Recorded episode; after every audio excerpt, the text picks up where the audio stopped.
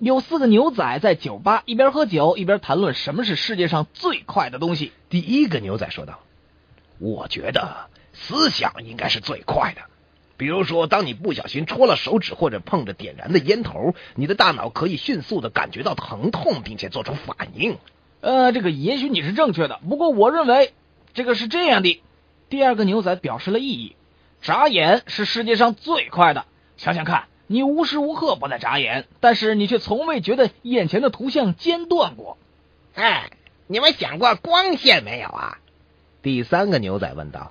我认为它才是最快的。试想，在一间黑暗的房间里，你摁下开关的同时，四周立刻变为一片光明。不不不不不，你们都错了。